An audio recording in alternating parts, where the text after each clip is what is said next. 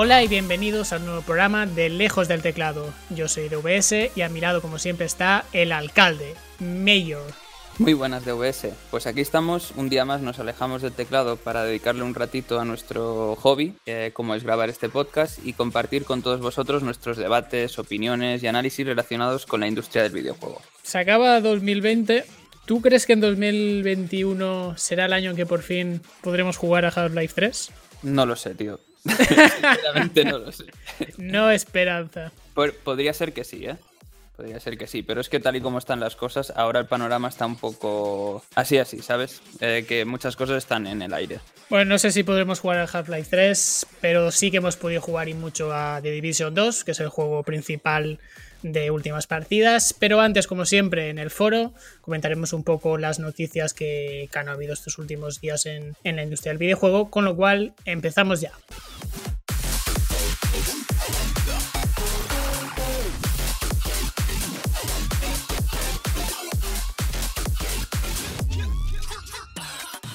Y la primera de ellas es que Tencent compra a Leyou. ¿Quién es Leyou Mayor? A ver, pues eh, es una compañía que tiene un montón de estudios eh, pequeñitos dentro, ¿no? Como por ejemplo, pues tiene a, los creadores de GR Tactics y a la gente que ha hecho el, o que está haciendo, más bien dicho, al próximo MO de, del Señor de los Anillos. Eh, son los padres de Warframe, Splash Damage, que son los que decía antes de GR Tactics y tal. Y la compra se va a realizar por 1.500 millones de dólares. Entonces, queríamos introducir esta, esta, noticia aquí un poquito porque estamos viendo que, últimamente eh, está pasando, creo yo, algo inusual dentro de la industria del videojuego. Si te parece, comentamos un poco en plan que el debate sobre esta breve noticia y luego ya entramos en, lo, en, lo, fuerte. Sí, es verdad, es un año bastante movido en el tema de compra, ventas y movimientos ¿no? así empresariales. Evidentemente lo más gordo es lo de Bethesda y Microsoft, que directamente es algo que, que no pasa casi nunca. Yo te diría que, bueno, es un poco, no sé si decirte, el curso natural en el sentido de que igual este año, ¿no? Con el rollo de la pandemia, la industria de los videojuegos sí que se ha visto un poco más potenciada o ha captado más el interés ¿no? de, inversores y, como, como, futuro comercial que tiene.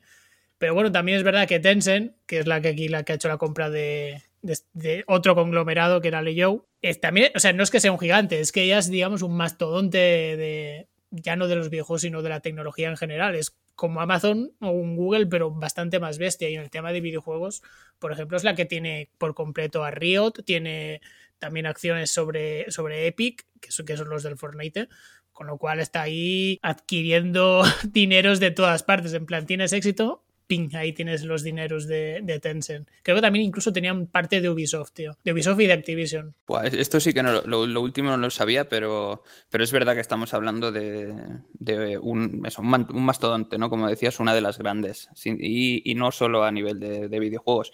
Yo creo que la Estela eh, está como adquiriendo un poco el, curso de, lo que serían las grandes eh, compañías de tecnología en general, que está como repercutiendo un poco en la industria del videojuego y, cuando escuchamos compras a veces de, mega empresas ¿no? que compran a otras compañías o que se unen y todo esto, creo que este año está viendo como un eso, está siguiendo la estela, la industria de los videojuegos a, a esas compañías más tecnológicas, ¿no? Sí, lo único que me da miedo es la posible concentre, bueno, posible no, la concentración que pueda haber sobre de, muchas compañías en manos de, pocos actores, ¿no? Por ejemplo, ahora estaba mirando Tencent este año, claro, nosotros nos hemos enterado esto de Leyou, que no le suena a nadie, pero como tú has dicho, tienen a, Digital Extremes, que son los del Warframe, que, es un juego que lleva muchísimos años y tiene mucho éxito. Tiene Splash Damage, que, que, por ejemplo los conocemos ahora por el Just Tactics, pero son gente que lleva haciendo juegos multijugador desde hace más de 15 años.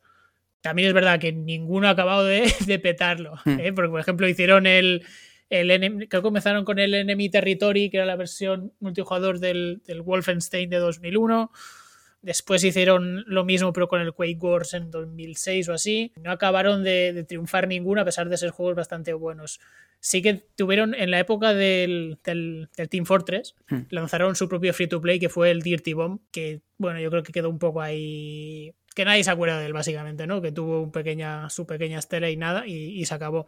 Pero sí que es un estudio que yo creo que necesita o merece, ¿no? La oportunidad de, sacar un buen multijugador que, no te diría que lo pete, pero como, como mismo si tenga un poco de, recorrido, porque los que a lo largo de, si miras su historial, son gente que parece que no ha acabado de, petarlo. Y bueno, que lo comprara yo, pues igual era la, la, expectativa o la esperanza que lo pudiera petar.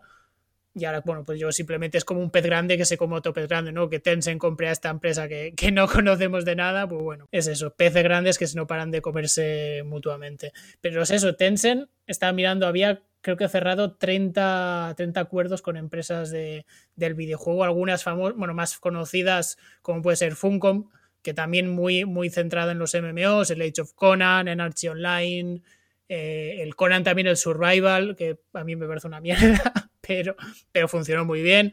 Y también compraron parte de Platinum Games, los de Bayonetta y Vanquish. O sea, que está, es que están metidos en todas partes. Sí, yo básicamente lo que has comentado al inicio, a mí sí que me da un poco de miedo lo de que se junten como grandes conglomerados, ¿no? De, de empresas que gestionan muchos estudios medianos y pequeñitos y, que luego como que la tendencia sea cada vez más a, que el mundo de la industria de los videojuegos eh, empiece a, ser así, ¿no? Y, me da miedo sobre todo porque muchas veces lo que es la parte más individual de, cada, de cada estudio, ¿no? Sin que tenga ningún tipo de, alguien por encima que, que le siente las bases y tal, a mí eso, la independencia a mí eso sí que me gusta mucho y creo que es algo mm, de lo mejor y muy positivo que tiene la industria. Y es verdad que, con esto, con estas eh, grandes agrupaciones de, capital y de grandes empresas, eso se puede llegar a perder. Y, a mí me da un poco de miedo. También es cierto que, por el otro lado, también tenemos que pensar que muchas veces cuando se hacen estas compras y tal, eh, a nivel usuario, eh, piensas, bueno, quizá hay compañías que necesiten este pequeño eh, aporte de capital extra para mm, realmente los juegos que ya tienen que son buenos pero que no llegan a, los top, ¿no? Eh, es como el empujoncito que les falta seguramente y sobre todo a nivel de dinero para que hagan o sea, grandes producciones y, juegos AAA de, de los buenos y, puedan dar el salto a la fama. No sé qué piensas tú. Es decir, es como un, doble, un doble hilo, ¿no? es complicado todos pensamos que es eso, ¿no? Que, como por ejemplo lo comentábamos de Codemasters, ¿no? Igual ahora se da el, impulso económico que necesitan para que sus juegos pasen de estar, estar bien a, ser muy buenos, ¿no? La esperanza es esa. La realidad es que no sé, nunca tengo tan claro que acaba siendo así. Porque, por ejemplo, cuando Bungie se separó de, Microsoft y decidió hmm. iniciar su, su camino con, con Destiny, salió con Activision, ¿no? Pues que es un actor bastante, bastante importante. Coño, tienen, tienen a Blizzard, que tienen muchísimo éxito, tienen Call of Duty.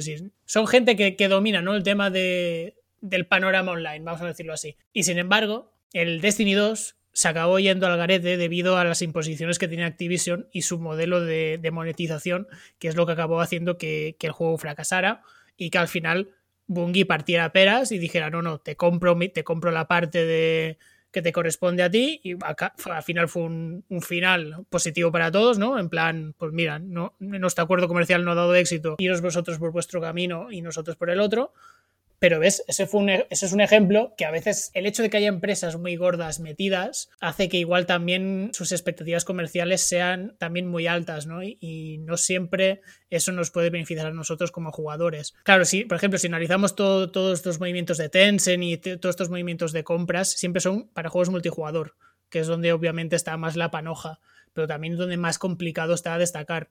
Y si te paras a pensar, dos juegos multijugador que lo han petado muy fuerte este año, han sido dos juegos súper pequeñitos, como son Among Us y Fall Guys, que podrán ser más o menos boom, pero han generado una cantidad de dinero y, boost mediático que ya más quisieran la mitad de juegos multis que han salido este año, gordos como Valorant, como Hyperscape de Ubisoft, como los de Amazon también, creo el Crucible, que es un juego que es el New World, que han dos juegos multijugador que, que, sé que literalmente han salido y han cerrado. Bueno, cerrado creo que no, pero bueno, están en esa fase de rework que, que bueno, es la previa a cerrar. ¿sabes? O sea, al final dos juegos de mierda hechos con cuatro duros, han tenido muchísimo más éxito que otros promovidos por grandes industrias. Por eso que a veces pensamos eso, que el impulso económico sea suficiente para llevarlos al estrellato, pero no necesariamente es así. Y al final lo que pasa es que acaban perdiendo todos, acabamos perdiendo nosotros como, como jugadores y acaban perdiendo los desarrolladores, ¿no? Que, dicen, bueno, igual esta es nuestra, nuestra, oportunidad, pero debido a estrategias comerciales y a decir, no, y, y a productores que quieren meter más mano en el diseño y decir, no, no, aquí méteme más microtransacciones transacción, me, mete más monetización, pues al final igual se pierde un poco el buen diseño y el buen juego, que es al final lo que todos queremos y lo que es lo que lleva al éxito, que el juego sea bueno. Estoy totalmente de acuerdo en, el tema de que no más dinero implica que el juego vaya a ser mejor, que lo vaya a partir y tal. Es verdad que a mí lo que, lo que más mal me sabe de todo esto, de, de estas agrupaciones que se están haciendo cada vez más poderosas, es lo que te he comentado antes de la independencia y lo que tú también decías un poco por encima, ¿no? El hecho de que luego tengas imposiciones la, parte de la de, de las directivas que, compran a, esas compañías tan medianas o pequeñas y que luego, claro, eh, el jugador está acostumbrado a, ver un tipo de, desarrollo detrás de esa compañía, ¿no? Y, que creo que es el que normalmente pasa, ¿no? Que te, gusta, es decir, no son mediáticas, pero están, son compañías que son buenas, hacen buenos juegos, te gusta y normalmente, no, no siempre, ¿eh? pero normalmente pasa que cuando eh, la adquiere un grande, eh, como que esa esencia de independencia y, lo, que tenían esos juegos se pierde. Y entonces eh, ahí es cuando empiezan los problemas, ¿no? Y, claro, el, ejemplo que has puesto antes es, clarísimo, el del Destiny, ¿no? Todo lo que ha pasado y al final, mm, justamente que se pensaban que la cosa iría mejor, eh, ha habido que haber una recompra y, al final volver a esa independencia para que la cosa esté bien. Y, como tú decías, por suerte, porque fíjate ahora cómo está Destiny 2, o sea,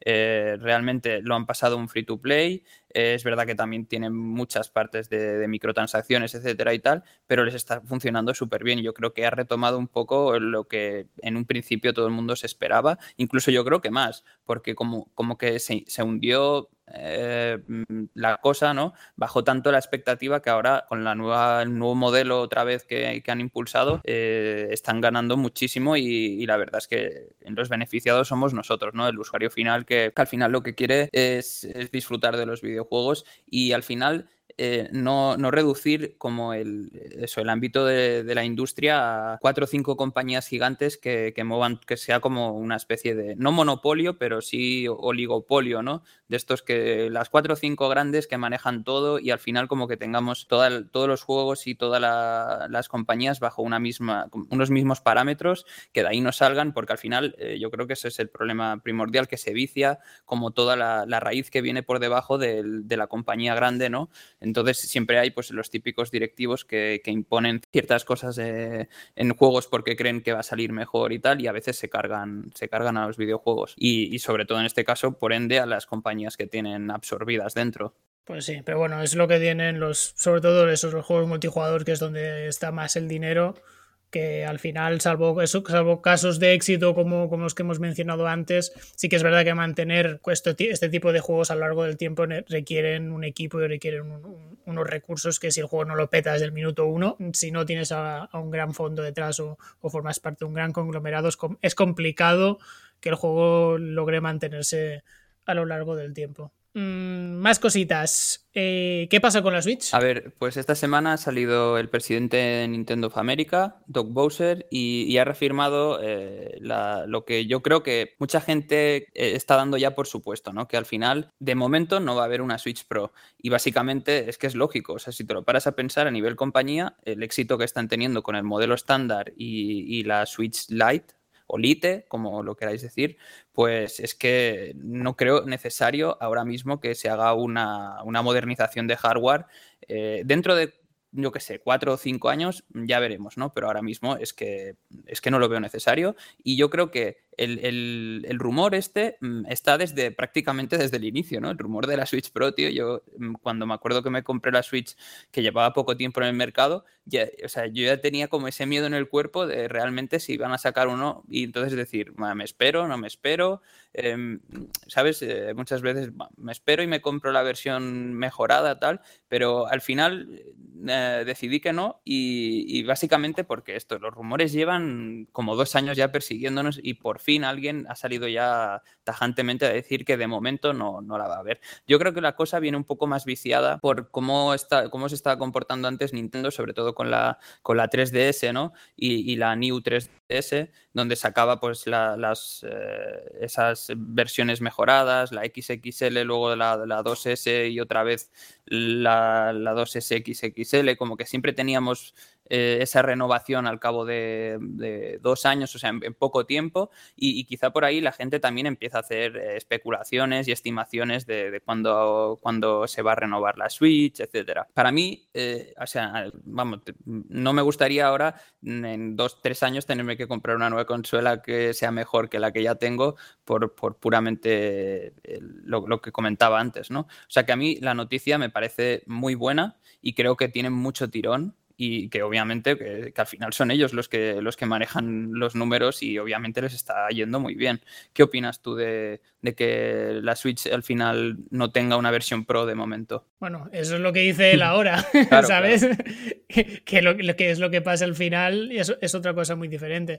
Tú dices 4 o 5 años, yo te digo que no, no va a pasar ni de coña tanto para que llegue una Switch Pro, que yo diría que sí que va a llegar, pero es que casi es por por naturaleza del mercado y naturaleza de Nintendo. Tú mencionabas la 3DS, pero es que desde la época de la Game Boy, que el tema de consolas portátiles Nintendo es muy de, rehacer modelos, pasando más o menos tiempo, ¿eh? porque si no miras de la Game Boy original a la Game Boy Pocket a la Game Boy Color, no pasó tan, igual sí que pasó más tiempo de lo, de lo que de lo que pasó con 3DS, que también es verdad que 3DS fue una portátil que al principio arrancó fatal, que le costó casi un año comenzar a vender bien y a, ser el éxito moderado que al final ha acabado siendo, ¿no? Pero es que lo mismo pasó con Advance, tío, sacaron la Advance, la Advance SP, la Advance Mini, entre medias multitud de colores y, multitud de movidas. Que a ver una Switch Pro no tengo ninguna duda, que, que igual ahora mismo no le interese tanto lanzarla porque con, las, con los dos modelos que tiene ya van vendiendo bien, pues también es, una, también es bastante posible. Que también el modelo Lite no sé ahora cómo irán ventas, pero al principio también le costó, creo que salió las navidades pasadas o hace un par de años, salió en una, etapa de creo que previo Navidad. Y al principio no vendía demasiado bien. Supongo que al final ha, logrado penetrar ¿no? en el mercado. Creo que salió con el, con el lanzamiento del Pokémon, ¿es posible? Sí, creo que sí, que salió justo a finales de noviembre del año pasado, si no me equivoco. Claro, que, tiene lógica porque al final no deja ser el modelo más barato, ¿no? Más low entry para que aquel que diga, no, quiero es la consola pura para jugar en portátil y mm. luego porque sea más baratita para regalarse a los niños y que si se rompe pues me importa una mierda. El modelo de gama baja entre muchas comillas, cuando, al final el hardware viene a ser, el mismo.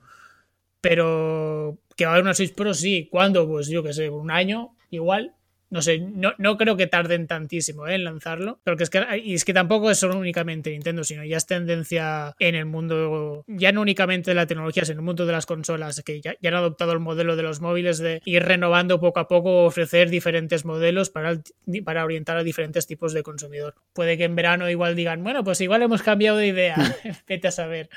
Pero que va a haber, así. También te digo, si es como el resto de modelos, no es mandatorio, ¿eh? no es obligado comprársela, vaya, ¿eh? que al final va, a seguir funcionando igual, porque si creo que fue con la 3DS el modelo superior, que no recuerdo cómo, cómo se llamaba. Sí, la New Nintendo 3DS.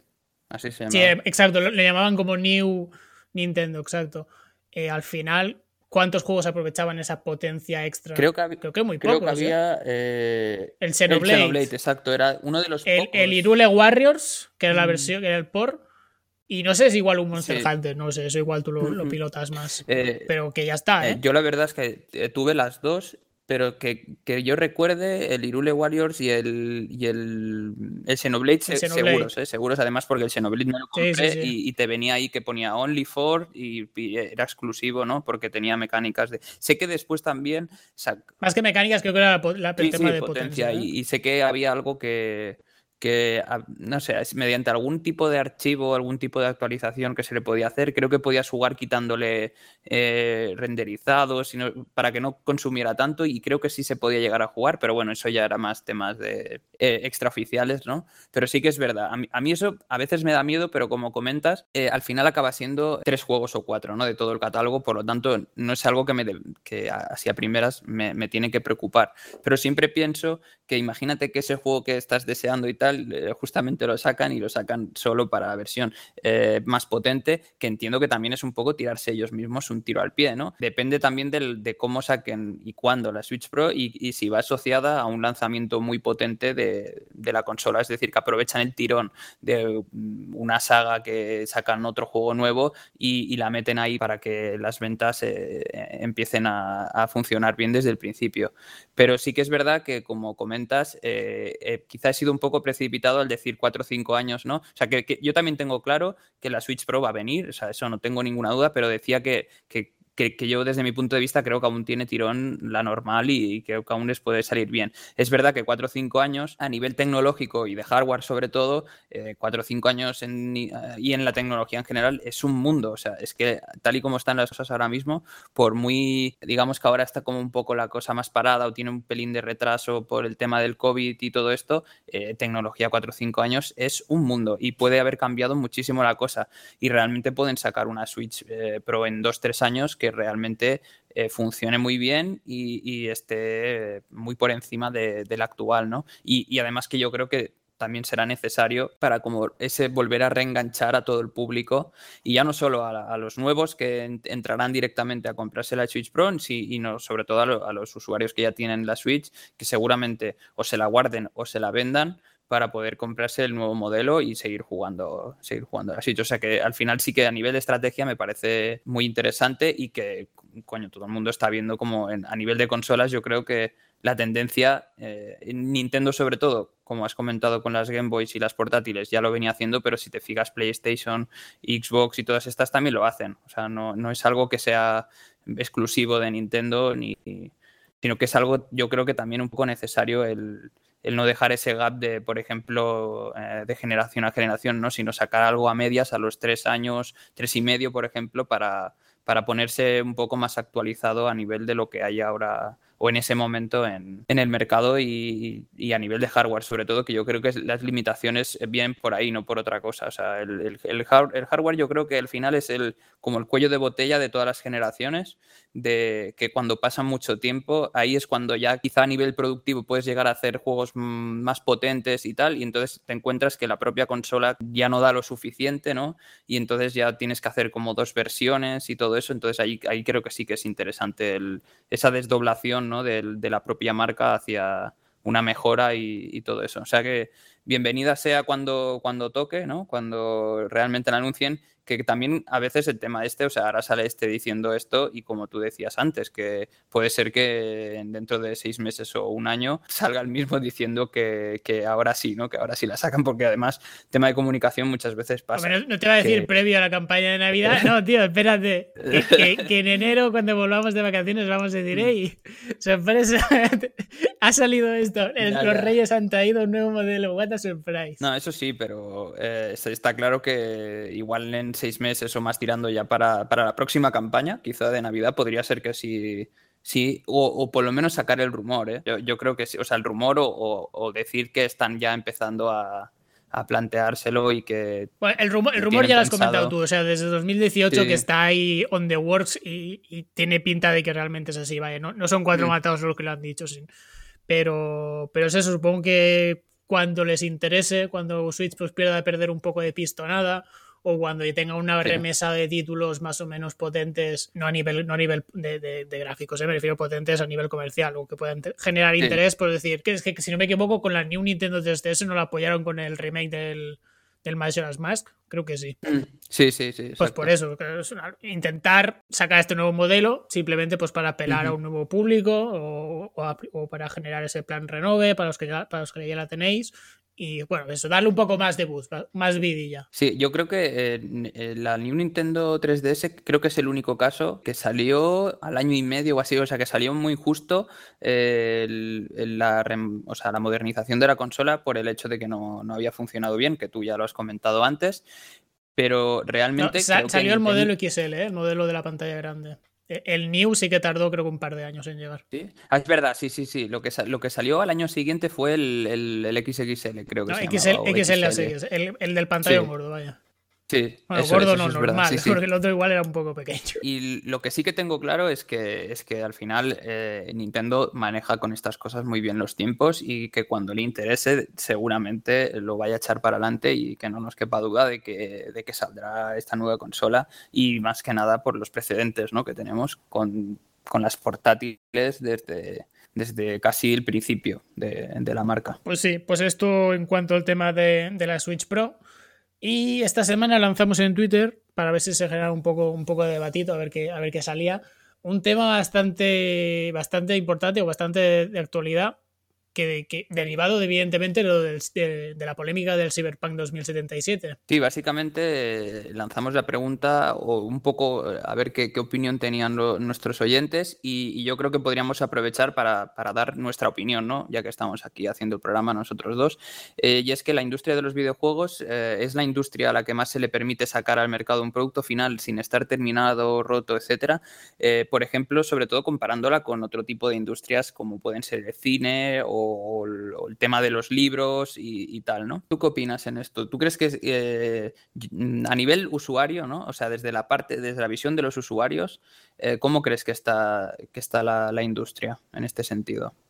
sí que posiblemente sí que hay más errores o más, sí, más lanzamientos problemáticos que, igual también hay en otras industrias. También es verdad que el sector de los videojuegos diría que es más complicado de, encarar que, otros sectores del entretenimiento porque son productos eh, interactivos y muchos de ellos en, constante evolución. Es decir, no un libro tal cual sale ya está, ese es el libro, es un producto cerrado, entre muchas comillas. Pero el videojuego no, el videojuego si es un juego multijugador evoluciona a lo largo del tiempo y se nutre de eso, esa es su principal virtud. También son productos interactivos y en el caso del PC ya ni te digo la, cantidad de variables que tienes que tener en cuenta porque hay multitud de, diferentes ordenadores, ¿no? Cada uno tiene, el suyo y, puede funcionar mejor o puede, puede funcionar peor. Pero sí que es cierto que igual es una industria que no cuida tanto igual la atención al cliente, ¿no? O el servicio técnico, por llamarlo de una de alguna manera, en el sentido que si tú te compras un libro y resulta que hay ratas o hay errores de paginación o cosas así, lo normal es que tú vayas a la librería o incluso te pongas en contacto con, la editorial y salvo que sean empresas muy pequeñitas, en plan una editorial muy independiente, lo normal es que te, lo, devuelvan. O sea, tú te lo, envías, ellos te envían un, un, ejemplar que arreglado y ya está. Y esto en el tema de los videojuegos no pasa tanto. Ahora lo hemos visto con el tema del, Cyberpunk 2077, que es un caso muy mediático, pero salen muchos otros juegos con bugs no tan bestias, ¿no? No, tan rotos como este, pero normalmente este, este tema de devoluciones masivas o todo lo que está pasando ahora no es habitual que pase. Normalmente es te jodes y te esperas a que lo arreglen. que esto no pasa, ¿eh? En otras industrias no pasa así. Si algo te, no funciona, está mal, el producto está estropeado, pues eso, hay devoluciones. También es verdad, no, cuesta lo mismo, ¿eh? Un libro, eh, digo, no cuesta lo mismo a nivel de producción. los libros, por ejemplo, se producen, se editan la mayoría aquí, En España se imprimen aquí. Mientras que los videojuegos, por ejemplo, pues seguramente las copias de las copias físicas no se hagan en Alemania o cualquier otro país de, Europa del Este. Y el tema de las ventas digitales, como son, como implican a terceros, como puede ser Steam, como puede ser PlayStation Store, como puede ser la Xbox Store, y hay muchas más complicaciones y muchas más trabas legales y económicas y movidas que, puede hacer más complicado todo el tema de devolución y tal. Pero yo diría que sí, que el tema del servicio técnico o el servicio postventa sería la palabra correcta. No, no está tan cuidado como en otras industrias. Sí, sí, totalmente de acuerdo. Además, yo, yo creo que la exigencia de los usuarios cuando, cuando compran un producto final, es verdad que pues muchas veces no se puede comparar directamente con un libro, ¿no? Como tú bien decías antes, o con, una película, por ejemplo, o otro tipo de cosas. Eh, yo creo que la, exigencia sí que es un poco más, eh, más laxa ¿no? A, la hora de, sobre todo, ya no de, hacer esa devolución, porque muchas veces ni siquiera eh, tienes la posibilidad de hacerlo. Este caso creo que es bastante mediático y puntual, el del Cyberpunk, y que no siempre pasan este tipo de cosas, ¿no? Lo hemos podido observar, o sea, que, un juego eh, tenga bugs, etcétera, y que haya mm, revuelo a, nivel de que no funciona tal, eso eh, yo que ha pasado y seguirá pasando, pero lo que sí que creo es que al usuario final le falta un poco más de, repercusión directa porque muchas veces eh, decimos, creo, creo que es un, problema que está como viciado ya y que, que el usuario se ha acostumbrado a decir, no, ya lo arreglarán con el parche eh, al cabo de un mes o ya lo arreglarán con, bueno, pues eso, sobre todo con, con actualizaciones y tal. Pero realmente yo me lo paro a pensar y digo, pero a ver, es que ¿por qué me tengo que esperar un mes o dos eh, a, que, a que actualicen algo que de primeras no funciona cuando yo he pagado el producto íntegro, ¿no? Dejando de lado, obviamente, eh, todo el tema de los early access que están ya indicados y como bien no, dice el nombre, pues tú no estás comprando la versión final del juego, ¿no? Sino que estás comprando un juego inacabado o un juego con, las limitaciones que tiene, que ya te avisan y sabes desde el principio, ¿no? Entonces ahí ya sabes dónde te metes, tú decides si comprarlo o no. Por ejemplo, con, el Baldur's Gate 3, que es uno de los juegos que salió en, el, en los comentarios a raíz de, la pregunta esta que hicimos en, Twitter, ¿no? Pero yo creo que, sobre todo, la falta de exigencia de los usuarios, a mí sí que me da que pensar un poco que, sí que le permitimos a las propias compañías que se vicien a sacar eh, muchas veces con demasiado rápido los juegos sin estar bien testeados realmente porque como que tienen asumido que los usuarios dirán, no, no, no nos preocupa o bueno, nos jodemos en plan las pataletas de las primeras horas, pero ya se nos pasa eh, diciendo, eh, mira, eh, dentro de un mes y medio lo van a arreglar con el parche o incluso también con el parche del día uno, lo típico, ¿no? Que, que eso ya es obvio que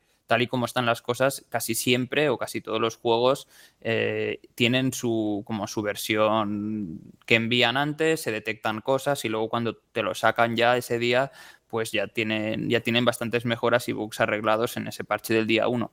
Pero yo creo que sí que es demasiado permisiva los usuarios. ¿eh? Me refiero ya desde cara al usuario, no, no a nivel industria, porque yo creo que la industria eh, viene un poco viciada por, mm, o sea, por el, tema del, carácter que tienen los usuarios a, la hora de jugar a, los videojuegos que, que están así eh, no del todo pulidos cuando salen al mercado. Sino que si traga, traga y, seguimos para adelante, ¿no? Eso es. Que es, por ejemplo, lo que pasa, no será con bugs, pero lo que pasa con los FIFAs de Electronic Arts y el tema del handicap y todo el tema del foot y tal, y todas estas movidas que tú, tú juegas a ello y, y el tema de este de los cromos es una ruleta de que igual son microtransacciones que pueden llegar a ser abusivas. Es decir, esto hasta cuándo el jugador se va a cansar de eso, ¿no? Hasta, hasta qué momento va a decir, no, mira, oye, todo esto del foot y el handicap y todas estas mierdas, esto ya está a las narices, tío.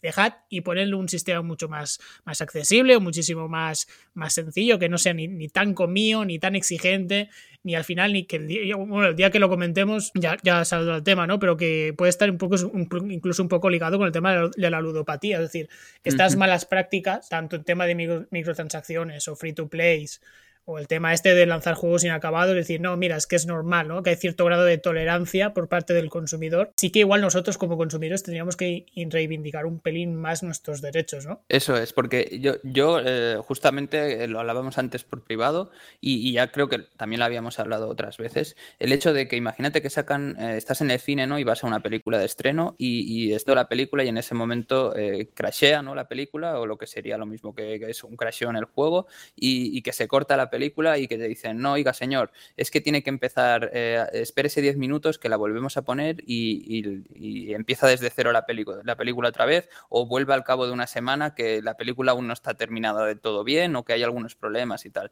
Es que yo me, me lo llego a plantear así y digo, es que es imposible que llegue a pasar eso, ¿eh? Igual alguna vez ha pasado y, no, y no soy, o sea, ahora mismo no, no, me viene a la cabeza algún, algún desastre, me refiero a nivel lanzamiento como ha podido ser este Cyberpunk, ¿no? En otra industria. Pero una cosa, una, una cosa son las cagadas de, los, de los cines, ¿no? De como, de como proyectores hayan errores, ¿no? En la, en, la, proyección, en el sentido de eso, que se nos ha petado el ordenador que pone la peli.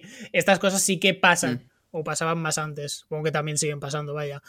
pero otra cosa diferente es que el producto ya venga mal. Es decir, que la película, por lo que sea, imagínate que venga con el audio desincronizado o que tú lo va, o que venga con los efectos digitales a medio hacer. En plan, no, no, que no ha dado tiempo y tenía que estrenarse ya. En plan, pues te fastidias. Creo que pasó con la película de Cats, que sí que la primera versión que lanzaron lo tenía los efectos digitales eh, reguleros y, y al poco tiempo volvieron a estrenar otra. En plan, no, no, ahora es, ahora es la versión arreglada. Pero no, no, para nada es lo habitual, ¿eh? Claro, por eso. Entonces, eh, yo qué sé, o que te compres un libro, ¿sabes? Y que, se supone que está terminado, tío, y que le falten las últimas 50 páginas, o, yo qué sé, o, 20 páginas en el medio, tío, y, y que, y que, ¿sabes? Que te encuentres ahí y dices, vale, ¿qué hago? O sea, y que nadie se haga cargo de eso, ni que vayas a la librería y que, vaya, o que contactes con la editorial y te digan, ah, pues mala suerte, te ha tocado el eh, ejemplar que, está, que está estropeado, pues cómprate la segunda edición cuando salga. Sí, sí, es que es eso mismo, ¿no? Eh, eso no pasa. Espérese a la segunda edición, no, no, se preocupe que ya lo arreglaremos en la siguiente edición. Entonces, yo, yo eso, claro, eh, me, lo, me, lo, llego a plantear porque al final tienes que comparar eh, o sea, el tema de los videojuegos con cosas más, más tangibles, más cercanas, como podrían ser libros, películas y tal, porque si, si te vas ya a otro tipo de, comparaciones, pues obviamente están muy distantes, ¿no? De hacer comparaciones, pero en algo así muy parecido, fíjate que es, es lo que comentábamos ahora, ¿no? Es que prácticamente nunca se da. Y en los videojuegos estamos muy acostumbrados, creo yo, eh, como que ya muy, muy viciados a, a, encontrarnos cosas cuando salen y tal, que obviamente, como tú decías, la complejidad de un videojuego es la misma que la de, que la de un libro que es algo cerrado, por ejemplo, que lo, haces, lo editas y se acabó, ¿no? Y no tiene más y, como muchos serán eh, ediciones eh, más adelante, pero que no van a cambiar. Entonces, yo entiendo que es normal que todo esto eh, se dé más en, en, el tema de los juegos, pero, pero realmente que no exijamos nada ni, ni que nadie diga ni opine, ni realmente hasta que no ha habido un caso inmediato como ahora, eh, ha pasado muchas veces que han salido juegos con muchos bugs y, etcétera, y nadie ha dicho nada. Y la gente se ha contentado con, mira, lo dejo una semana y, y ya está. Y yo realmente interior, o sea, a nivel personal, no entiendo cómo que estoy comprando un juego el día de lanzamiento y que me tenga, o sea, en mi cabeza no entra el que me tenga que esperar un mes y medio a jugarlo para que mejoren el juego que me he gastado 70 euros. Mm, para que esté bien de lanzamiento, como se supone que cualquier producto, ya eso sí que ya independientemente de la industria que sea, cualquier producto que tú compras en una tienda final, tiene que estar bien, dejando de lado lo que tú comentabas antes de que te puedes encontrar un libro que está mal editado o que por lo que sea la máquina no ha funcionado en ese momento la imprenta y tal, y, tú vas a la tienda, lo devuelves o te pones en contacto con la editorial y, te dan tu, ejemplar bueno y ya está, ¿no? O sea, dejando de lado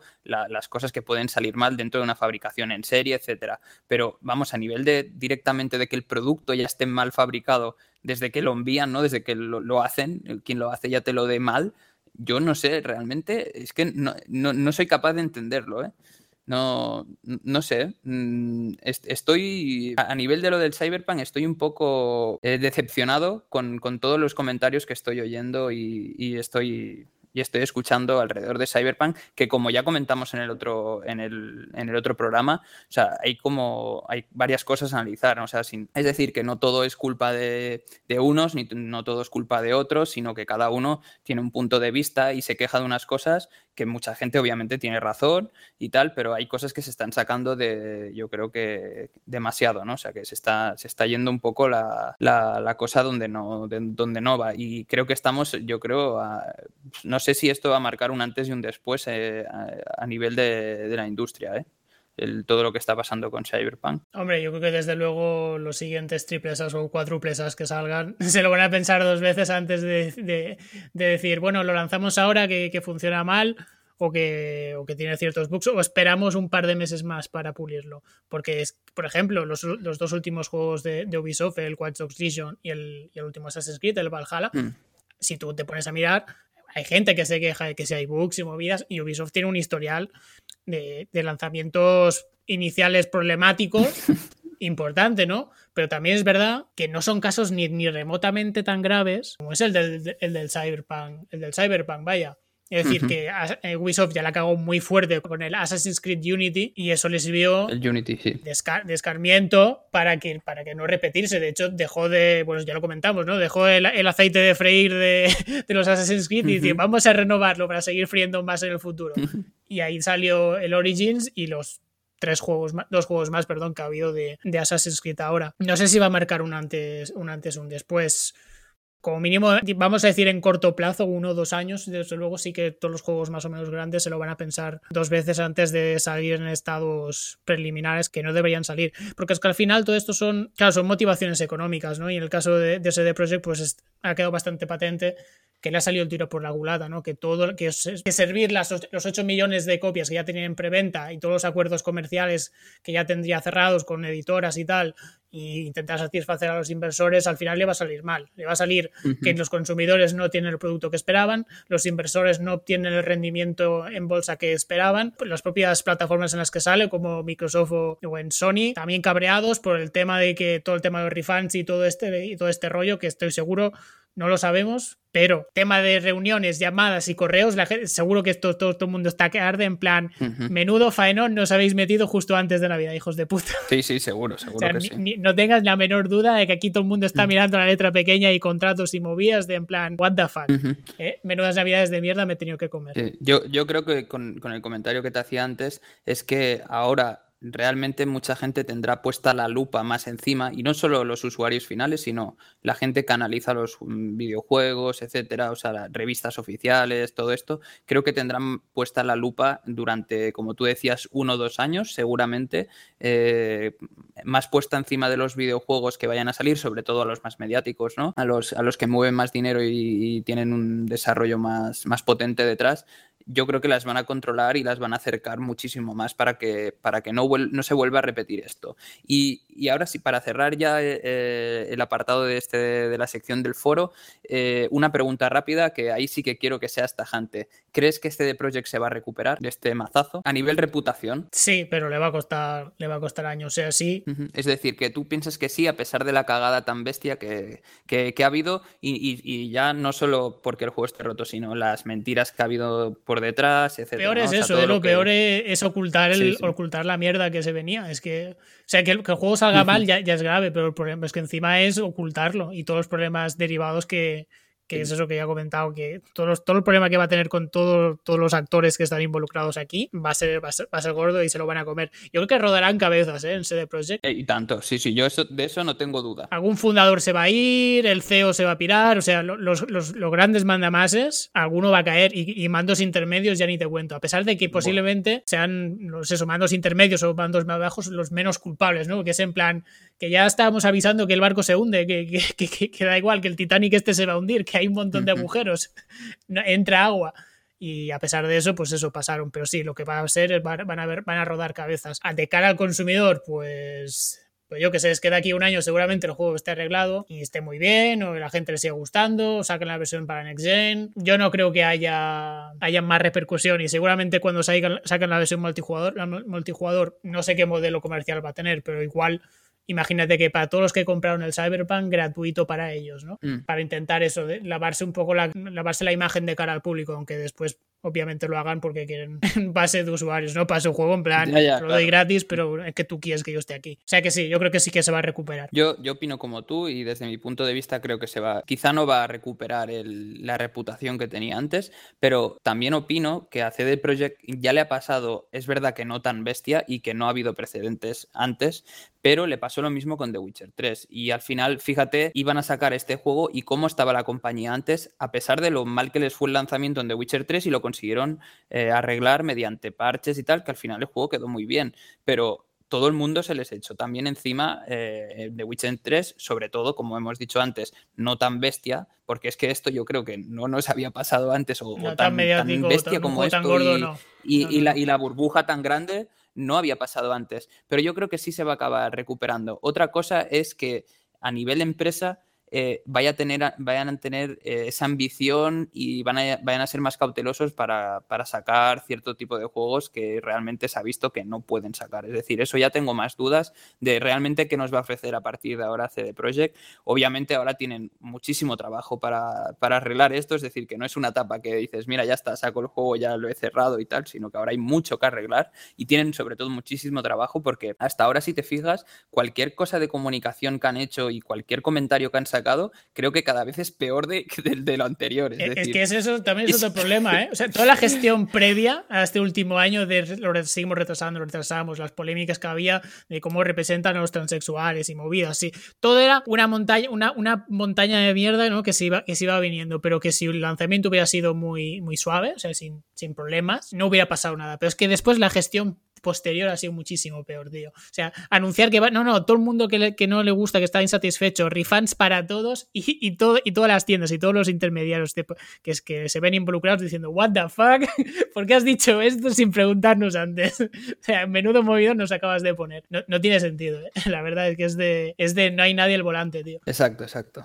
Bueno, por lo menos veo que tenemos una idea bastante parecida, o sea, un enfoque bastante parecido a lo, a lo cómo va cómo va a ir la cosa a partir de ahora. El, ya no solo en, en, CD Projekt, sino lo que decíamos en la industria, ¿no? De que, de que las cosas se mirarán más en lupa y, y que por lo menos seguramente las, las, compañías más grandes, antes de sacar triple A y, y cuádruple A, se lo van a pensar dos veces y, y, lo van a depurar todo lo que puedan y, lo van a mirar más. Que por suerte yo creo que el usuario final al final es el que gana, ¿no? O sea, el, el usuario final es el que gana, pero también es el que tendríamos que, que apretar todavía más. Sí, ¿eh? sí, eso está Porque clarísimo. Porque sin los juegos deportivos, que como FIFA o NBA 2K, que están petadísimos de microtransacciones y micromierdas, siguen vendiendo eso una burrada, es que al final pues nos da un poco igual. Hay un grado de tolerancia que es en plan, eh, es una mierda, pero, pero sigo jugando, ¿no? Porque ¿qué coño voy a hacer? Bueno, pues hombre, pues puedes empezar por no jugar.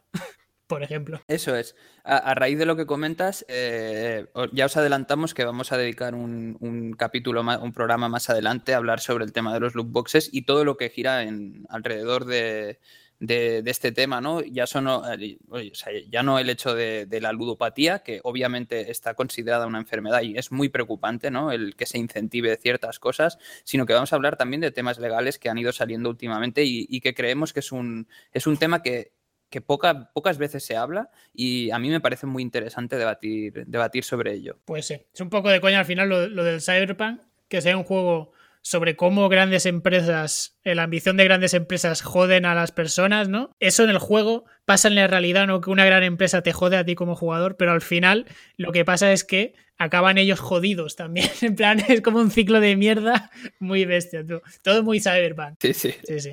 Vale, pues con esto lo damos por cerrado el tema del foro y nos vamos a últimas partidas.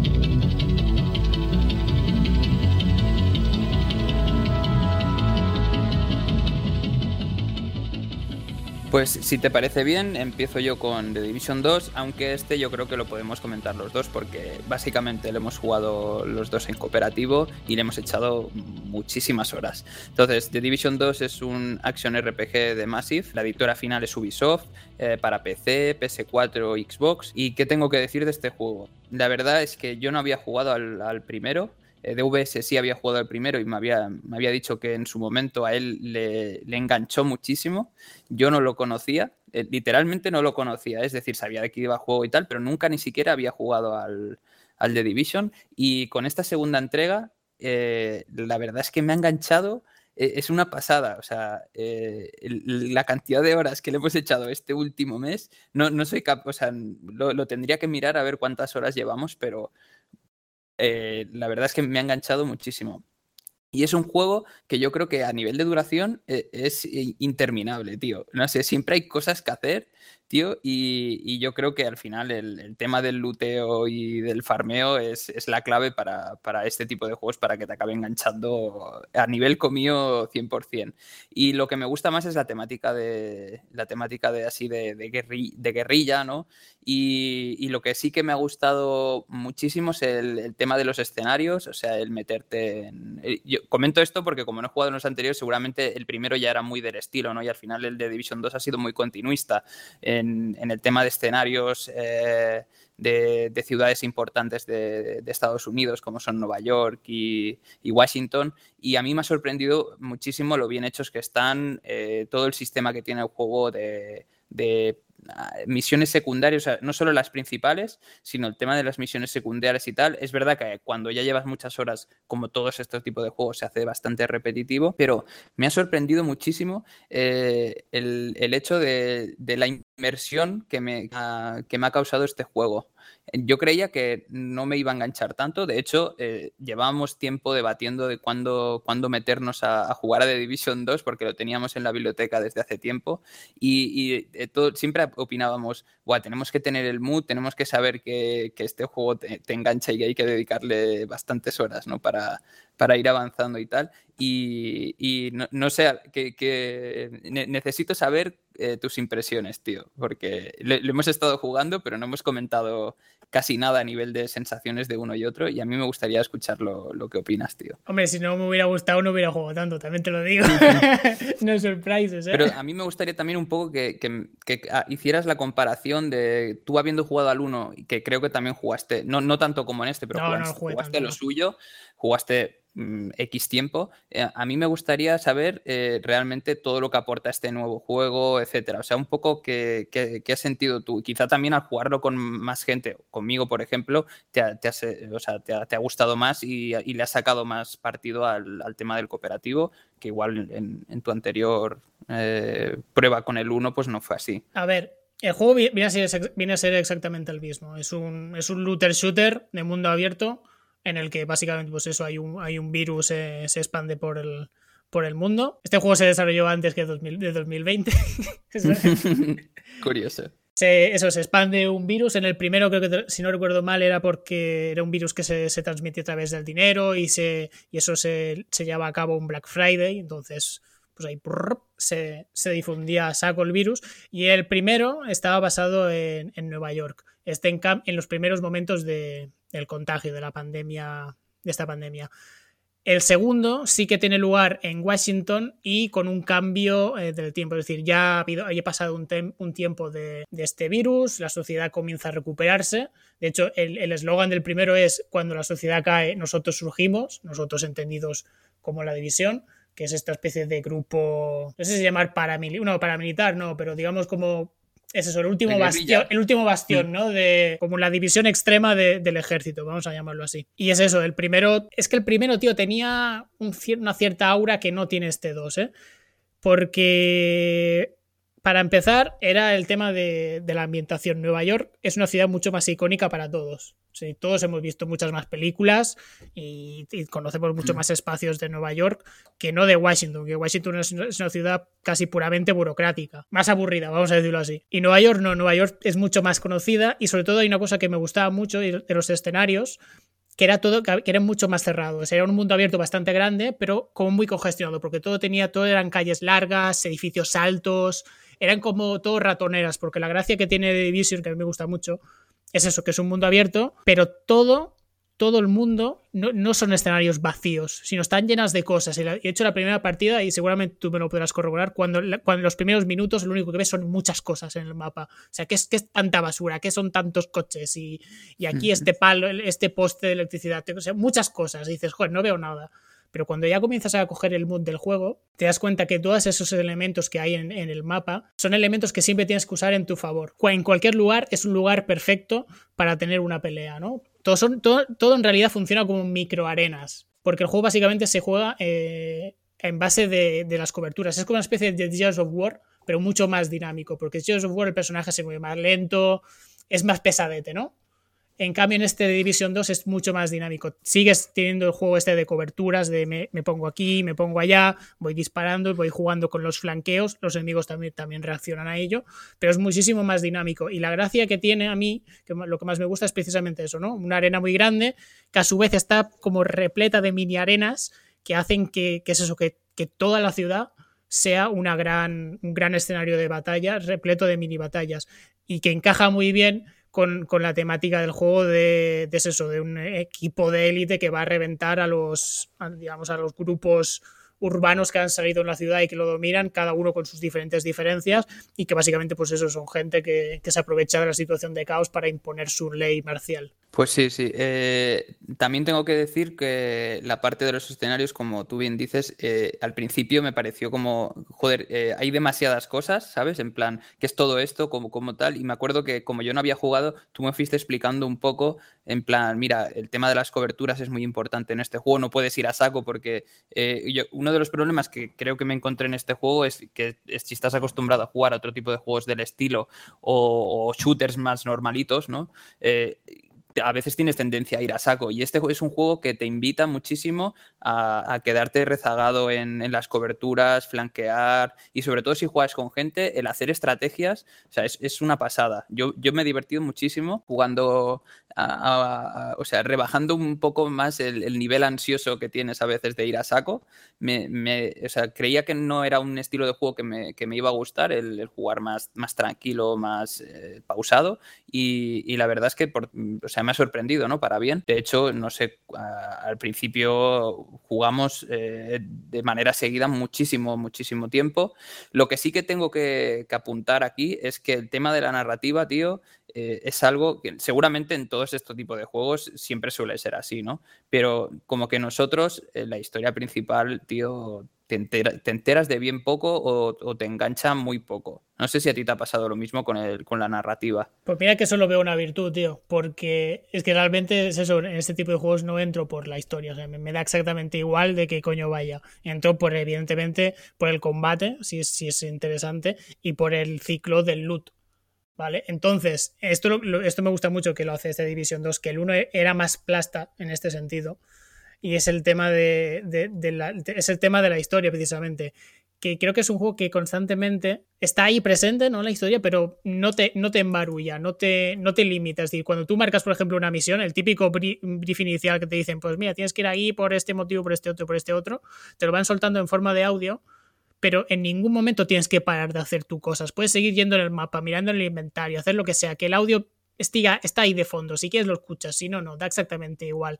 Y lo mismo con, con, audios que te puedes encontrar a lo largo del mapa. Es decir, tú si quieres los coges, los puedes escuchar on the go mientras vas haciendo, no tienes que pararte para nada, pero tampoco son necesarios. Al final los acabas cogiendo por, por el tema del coleccionismo de, de, mierda que puedes tener, pero ya está. Y a pesar de que, evidentemente tienes que ir jugando las misiones principales, hay muy pocos vídeos que se planten delante y te impidan seguir jugando.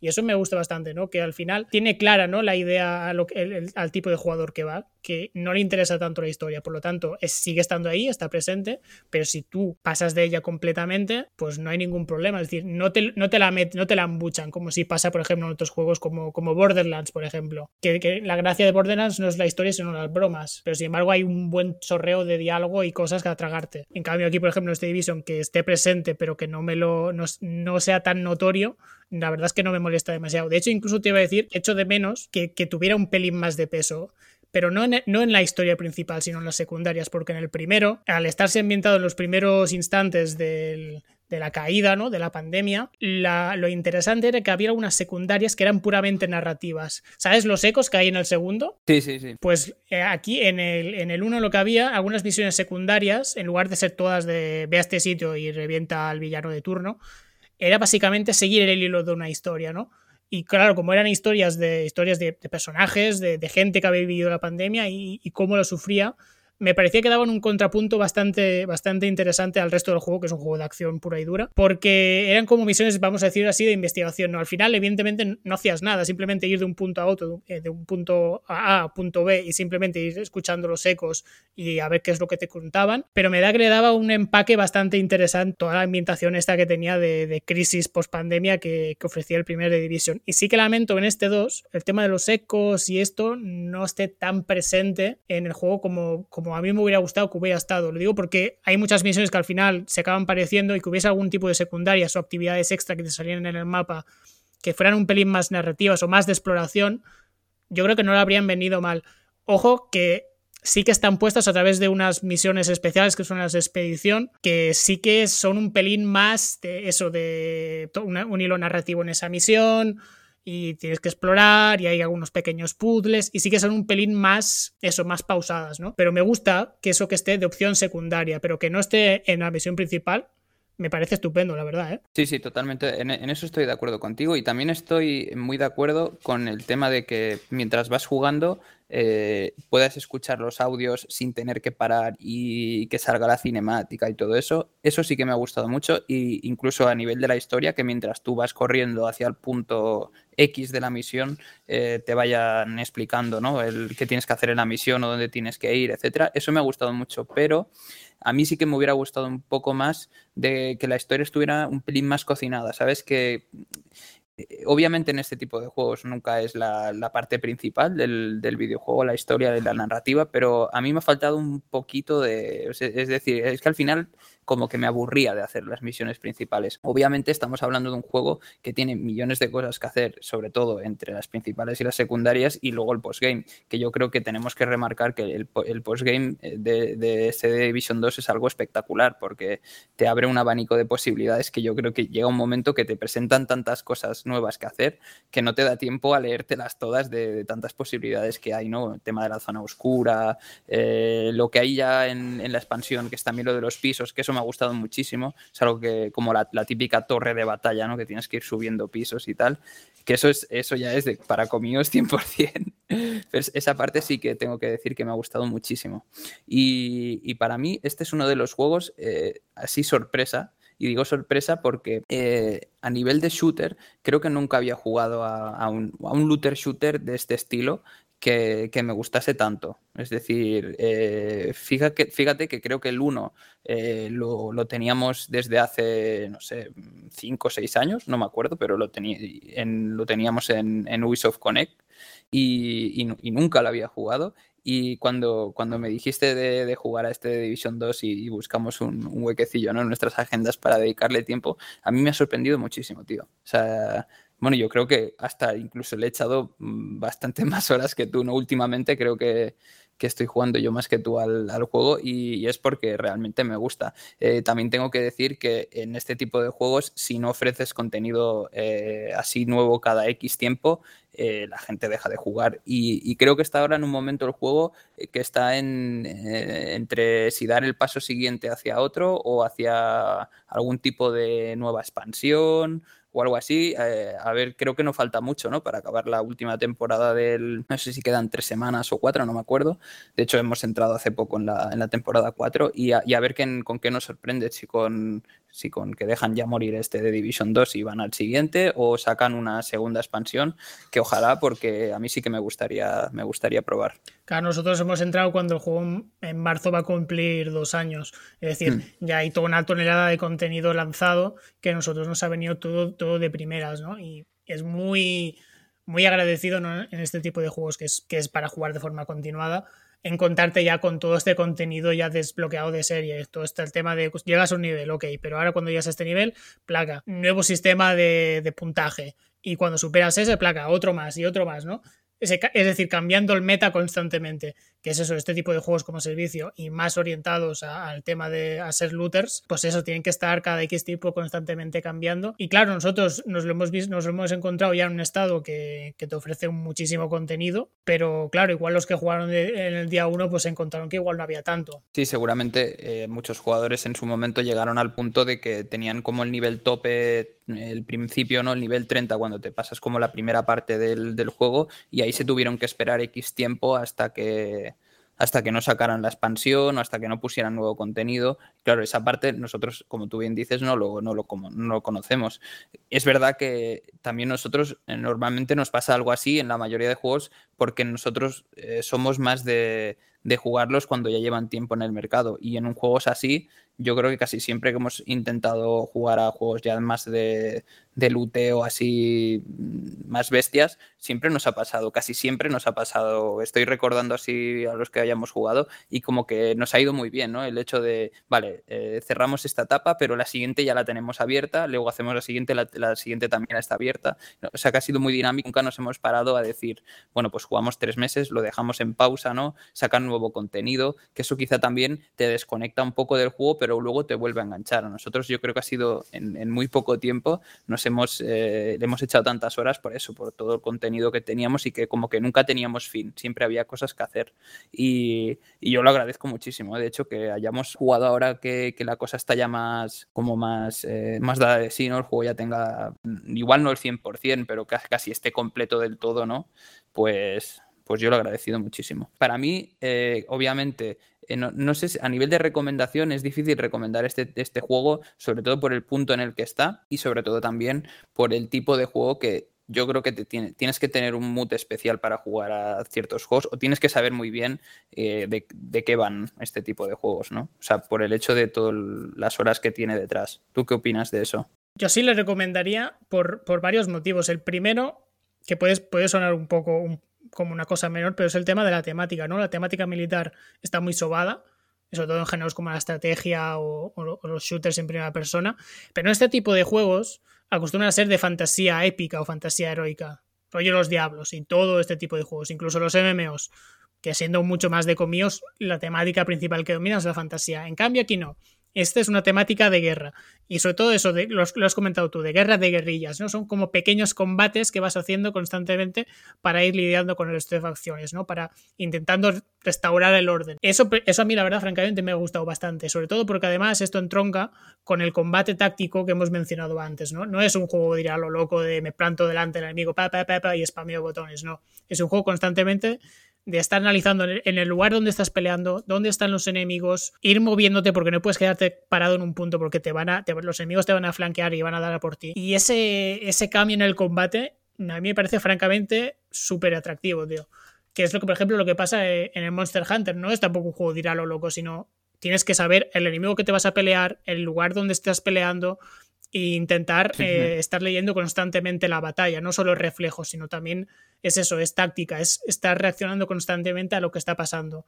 Y eso yo creo que se agradece en este tipo de juegos que son, pues eso que, como has dicho tú, tienes que, tienes que estar dedicado a ello. Y yo creo que ahora mismo el juego sí que tiene contenido de sobras, solo pasándote eh, el juego, digamos, la, la, historia, las misiones principales son básicamente 30 horas. Si después te metes en el primer endgame, pues son fácilmente 15 horas más. Es decir, son muchos. Y, eso solo con esta parte. Si ya nos vamos a la expansión, que ahora yo creo que me respondas si tú la ves necesaria o no, ya directamente es Skyrocket. O sea, pasarte la, expansión es poquísimo, pero lo que se te desbloquea es ya una burrada también de contenido, de que sin modos, configurar la dificultad de los mapas, de los mapas, el nuevo meta que incorpora, es decir, es una, es una puñetera burrada, sinceramente.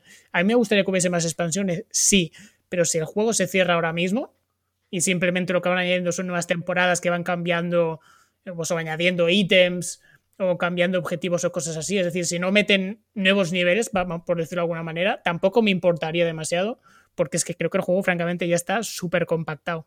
Sí, sí, eh, en eso estoy de acuerdo contigo. A mí, la, bueno, iba a decir la última expansión, que la, única expansión, ¿no? Primera y única que de momento hay, sí. Si la ves, si la ves imprescindible o no, si crees que con el endgame que te ofrece de los Global Tiers, crees que ya es suficiente, y dices, no, es que. Es que a mí, eh, eh, en eso estoy un poco contrariado, o sea, no, no sé realmente qué opinar, si sí o si no, porque hay cosas que meten en la expansión que sí me gusta. Como por ejemplo el, hecho de, aunque parezca una tontería, el, tema de la cacería, a mí sí es algo que me gusta. Es decir, lo que tengas que ir eh, haciendo como submisiones y recaudar información para luego ir a, por un subjefe y luego cuando tienes todos los subjefes del mapa hechos ir a por el principal. Esa parte sí que me ha gustado mucho. Y luego lo que me ha gustado que también he comentado antes, que creo que eso sí se desbloquea en, la expansión, que es lo de la cumbre, ¿no? que sería la, la típica torre de los pisos, eso me ha gustado muchísimo y se introduce en la expansión. Por lo tanto, también creo, por ejemplo, que no, sería necesaria la expansión. ¿eh? Es decir, que con todo lo que había antes, añadiéndole ciertos pequeños cambios o alguna actualización dentro del endgame principal, ¿no? del juego en sí, creo que ya estaría bien. Pero no sé, no sabría qué decirte, tío. Si, si es, es que estoy así contrariado, ya te lo digo, porque yo hay cosas que sí que valoro muchísimo y que, han hecho que, me guste muchísimo el, hecho de tener la, el tener también la expansión, tío. ¿Tú, ¿Tú la ves necesaria? Es que estoy un poco como tú, me parece un poco feo. Es decir, el, el juego base e, es francamente completo, pero sí que es verdad que cuando cuando juegas a la expansión, lo que se desbloquea le da una nueva vida al juego muy importante. Y me parece un poco feo que esto Ubisoft lo haya, digamos, cerrado o esté, bloqueado con, el tema de la expansión, porque al final lo que añade la expansión perfectamente podría ser una actualización gratuita eh, bajo, el juego, bajo el juego base. Es decir, tú has comentado lo de la cumbre, por ejemplo, este nuevo modo de juego. A mí me parece bien, pero no me interesa tanto. Pero, por ejemplo, lo que añade también, que es la nueva isla de Nueva York, que al principio me, gustó mucho, pero después ah, mm, me ha acabado siendo un poco me, me, falta un poco de hervor. Porque pienso en el primer Division y, lo guay que era eh, el mapa de Nueva York y esta especie de mini Nueva York que incorpora, pues no me gusta demasiado. También es verdad que las misiones principales de, de la expansión de Nueva York son francamente buenas, ¿eh? Incluso que yo diría que me, gustan más que las, del, las del juego principal. Son más largas, tienen, son más espectaculares, tienen un, pelín de chicha que me gusta más, pero sí que me fastidia que esté cerrado eh, vía, contenido de pago el tema de, la, de las actualizaciones, el tema de las cacerías, por ejemplo, que has comentado. ¿Por qué eso no está en el juego base? Porque realmente no tiene ninguna diferencia. Las cacerías como, como tal, las normales, ya las puedes jugar en el juego base. Estas especie de cacerías, de las temporadas básicamente, que es lo que son, por qué todo, el tema de las ligas, las, cacerías de temporada, eh, ajustar las, las, las, dificultades del mapa general, los handicaps, que eso yo creo que a mí es lo que más posible más me gusta, ¿por qué eso no está añadido en el juego base y tengo que pagar la expansión?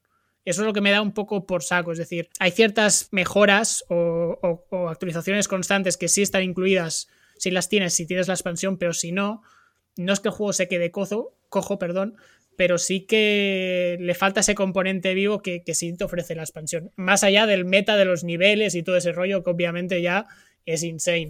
Que también, joder, creo que podría estar francamente en un juego base, pero bueno. Sí, sí, a ver, es que por eso te decía que es difícil de, decir si sí o si no, si es, si es necesaria la expansión, eh, porque como yo te he dicho antes, creo que mm, hay cosas que sí eh, se pueden rescatar de la expansión, pero que como tú también dices, se podrían haber metido con una actualización y ya está. O sea, no, no creo que para eso sí sea necesaria. El problema es que quizá hasta que no ha llegado la expansión no se han dado cuenta de que eso era necesario en el, en el juego principal. Hombre, los ajustes de dificultad sí que estaban puestos en el primero, en el juego mm. base. Eso es lo que me más me ha fastidiado los si no recuerdo mal también.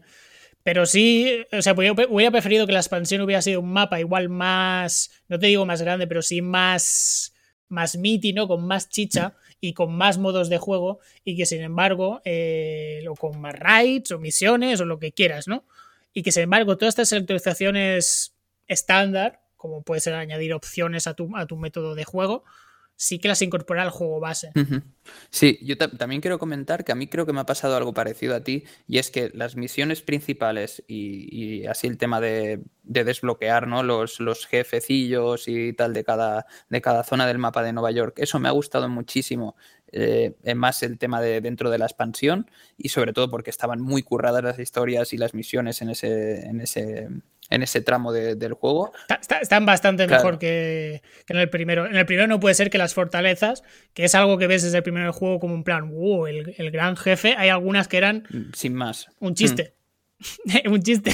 Mm, Pero si te fijas bien, por, por otro lado, eh, realmente el mapa de Nueva York ¿Cuántas veces hemos vuelto realmente después de.? Es que yo creo que ninguna. Es decir, hemos vuelto en, en contadas. Para completar, para completar las dailies y cosas así, ¿eh? pero no, no, no por el gusto de claro, volver. al final ese es el, juego en sí, yo creo que se desarrolla cuando ya estás en pleno postgame junto con la expansión, o sea, teniendo en cuenta que tienes la expansión, el juego básicamente se desarrolla en el mismo sitio, en, la parte principal de Washington, eh, en, el mismo sitio que el juego que el juego normal. Que tienes más modos y todo, las, misiones especiales que, que, puedes ir eh, con el helicóptero, tienes muchas más en el mapa de Washington que en el de Nueva York. Las raids también, el modo cumbre lo puedes hacer desde Washington, es decir, no hay ninguna motivación para irte a Nueva York.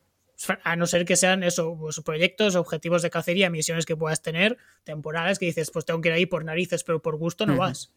Sí, eh, porque es que no hay chicha. Sí, sí, eh, es, lo que decía yo, que, realmente vuelves, en, vuelves porque necesitas desbloquear algún punto de una daily o alguna semanal como mucho, pero, pero ya, ¿no? Eh, así, ya que yo creo que para resumir un poco, que ¿me podrías decir lo que más te ha gustado de, esta segunda entrega de Division? Pues posiblemente que sí que está más orientado a, bueno, sí que tiene más contenido a largo plazo. Es decir, en el que al principio te abruma todo, como pasa con todos los juegos de Ubisoft, que dices, guau, cuántas cosas por hacer, pero en realidad no son tantas, ¿eh? No, no tiene una cantidad de contenido absurdo como puede tener un Assassin's Creed. Que además aquí tiene mucho más sentido porque es un juego mucho de, rejugar y rejugar, y a una dificultad más alta, y ahora pruebo esta nueva build, y ahora estos nuevos objetos, ¿no? Eh, es un juego muy dado a, este tipo de, digamos, de, mecánicas y de, diseño más comío de tener muchísimas cosas que hacer, ¿no? Es, más agradecido que, por ejemplo, en un Assassin's Creed o en un Far Cry, donde lo veo más innecesario. Pero por contra, también te diré que lamento que este juego sea una secuela. Y me explico, porque en realidad es que se parece muchísimo al primer Division. Es que es, es exactamente el mismo juego. Exactamente el mismo. Y me da pena porque el, que, no, que no hayan encontrado igual la manera de, enlazarlos. Lo digo porque al final no dejan de ser juegos como servicio.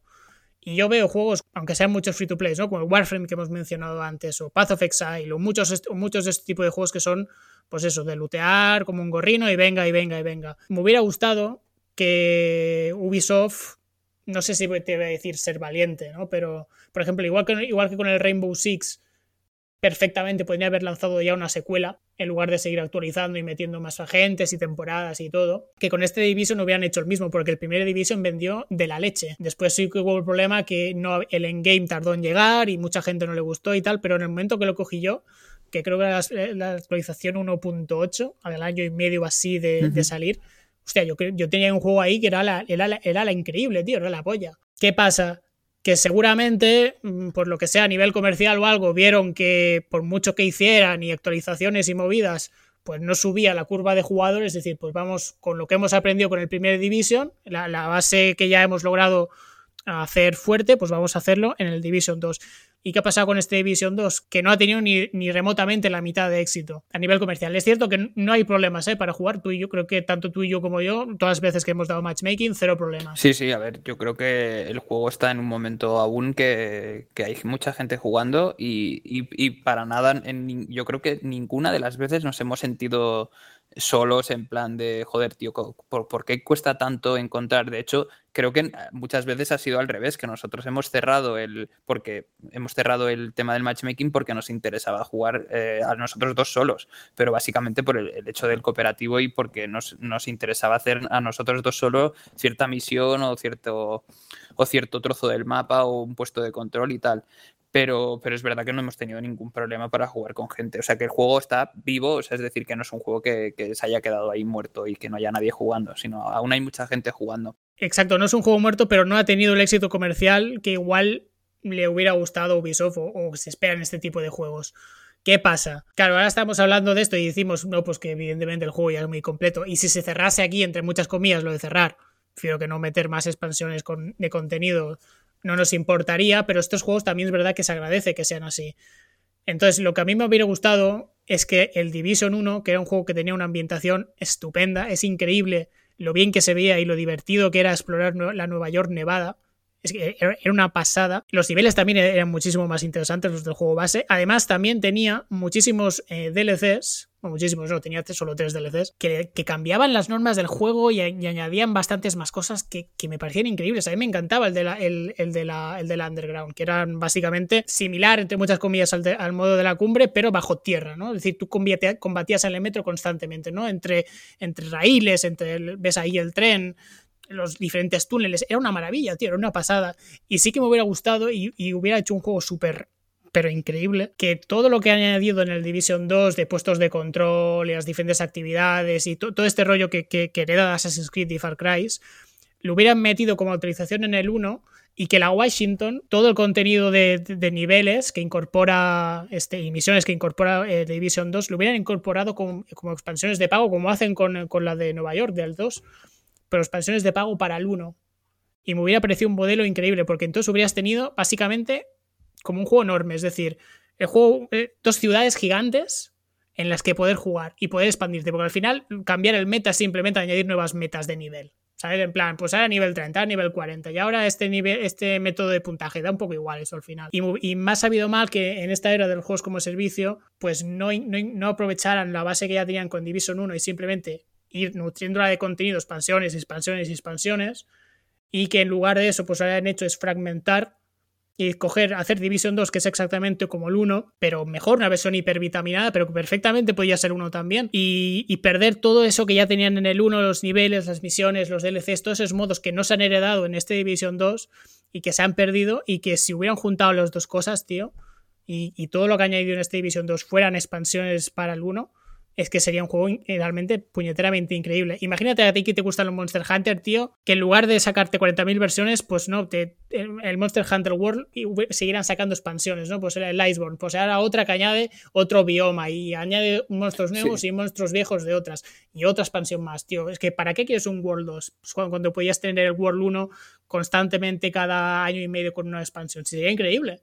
Y lamento que, que con esta división Ubisoft uh -huh. no lo haya hecho, supongo que intentando captar sí, nuevos sí. jugadores, y al final lo que ha pasado es que al Division 2 prácticamente no ha habido jugadores nuevos, o muy pocos. Bueno, tú sí que evidentemente eres nuevo, ¿no? Pero ya entiendes lo que quiero decir, ¿no? Que no ha llegado igual a la base tan amplia que igual esperaban ellos, de forma que se ha quedado en un juego que, bueno, pues tiene su éxito, tiene su público, pero que estoy seguro que ni, ni, ni de coña ha cumplido las mm. expectativas o igual que, que, que, es lo que querrían Ubisoft. Y por eso hay en algunos lugares, incluso nosotros hemos comentado, ¿no? De que igual, pues yo que sé, igual están trabajando en un Division 3, visto lo visto, ¿no? Que no sé, francamente. Es que este tipo de juegos lo que necesitan es, es un core y boom, boom, boom, boom, boom, y ya está. Como, es que como hace con el Rainbow Six, y es que hasta incluso con el puñetero For Honor, que no sé si lo juega alguien, y le siguen actualizando y no han sacado un For Honor 2.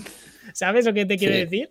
Necesitaba eso y que, y que hayan dividido con este Division 2, pues me da pena, porque ahora yo me gustaría volver a Nueva York de Nevada Division 1, pero no te voy a decir a ti, hey, vámonos al Division 1, porque no tiene puto sentido ir a jugar a ese juego ya. Sí, sí, yo entiendo lo que dices. De hecho, eh, este tipo de juegos así eh, coincido totalmente contigo que me gusta que saquen un juego y que ese juego, por ejemplo, lo mantenga durante cinco años y que se cree a partir de una base muy bien hecha, se cree como un ecosistema alrededor del juego y que se vaya expandiendo pues cada año y medio eh, con un nuevo contenido a través de expansiones o, o DLCs eh, de, de, pago, etcétera. O sea, yo, yo, prefiero esto antes de que me saquen cada dos años o cada tres el 1, el 2, el 3. O sea, yo, yo también coincido contigo. ¿Qué le ha pasado al Destiny, tío? El sí. Destiny 1 lo petó muchísimo y, demasiado pronto sacan el 2 y encima con un modelo de monetización que no, que no convencía a nadie y, después de muchos tejes y manejes y movidas al final lo relanzan. Pero anda que no hubiera sido fantástico, tío, el Destiny 2 que es el 1.5 del 1 todo el contenido no en el 1 y boom, boom, boom, salvo problemas de contenido súper graves, en plan, hay de contenido de programación, en plan, es que el código es un lío o es que hay mucho que rehacer. No es tan complicado simplemente nutrir el primer juego, tío, no sé. Y, sobre todo cuando son juegos de cierto éxito. Si hubiera sido un fracaso, pues puedo entenderlo, ¿no? Que digan, vamos a empezar de cero otra vez. Pues, pues me, me, sabe, o sea, después de escucharte, me sabe mal no haber jugado al primero y, te, y, teniéndolo, además, porque además yo no sé cuántas veces lo han regalado, tío, el 1.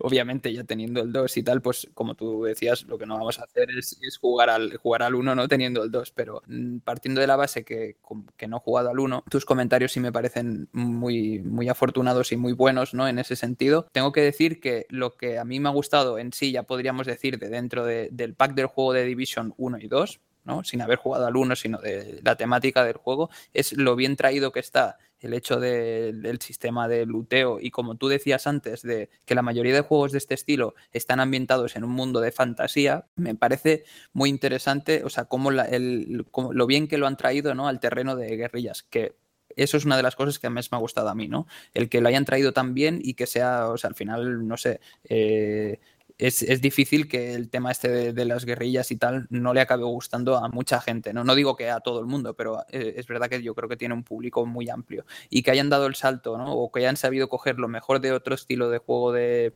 de mundos abiertos de fantasía y todo esto, y lo hayan sabido eh, traer también al tema de, de, las guerrillas y tal, a mí me ha encantado. Y luego lo que sí me ha gustado, que eso quizá ya porque lo, lo hemos pillado tarde, que, es, que eso ya lo hemos comentado antes, es el contenido. O sea, considero que es un juego que no te lo O sea, a nivel de duración, tal y como está ahora, yo creo que es incalculable. O sea, el, tiempo es lo que tú decidas echarle. Y eso a mí me gusta mucho. Y, tienes millones de cosas que hacer. Es decir, que al final eh, tú mismo yo creo que te lo haces repetitivo si tú quieres, pero que el contenido que ofrece es tan bestia y hay tantas cosas que hacer y hay tantos, o sea, puedes hacer tanta variedad de cosas para que no se te haga repetitivo el juego que a mí mm, me encanta. Y sobre todo el tema de que cada uno vaya haciendo sus builds, las pruebe y que tengas que estar coordinado. Eso que creo que lo he comenzado al principio, el tema de los flanqueos, las estrategias, o sea, el tener que pensar, no solo ir a saco y venga disparar como si fuera rollo más un Dumo, otro tipo de juego así que vas a saco,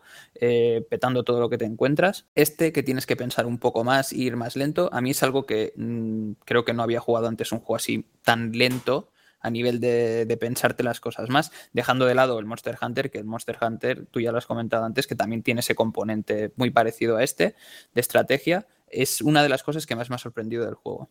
Y, obviamente que, no sé cuánto, cuánto tiempo más vamos a estar jugando, porque es verdad que nos faltan cosas aún por, por probar bien, pero es, verdad que tienes que estar, eh, por ejemplo, el tema de las raids metido en un clan, creo, para coordinarte bien, porque si no, no es, es, una de las creo que es una de las cosas que nos faltan por probar, que a mí sí que me gustaría, o sea, jugar bien el tema de las raids. No sé si a ti te parece también que es algo, un punto así que nos falta de, para probar. Sí, sí, sí. Es porque básicamente todo el resto del juego ya lo tenemos más o menos, le hemos dado una vuelta, una vuelta como mínimo.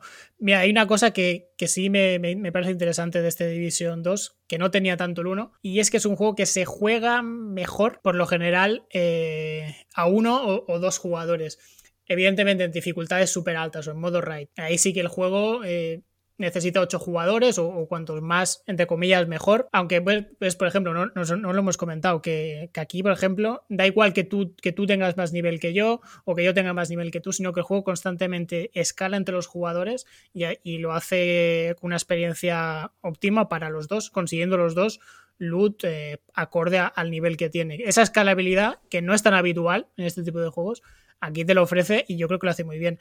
Y me gusta mucho de este Division 2, que es un juego que yo creo que se, disfruta muy bien en solitario o, es eso, a dos jugadores.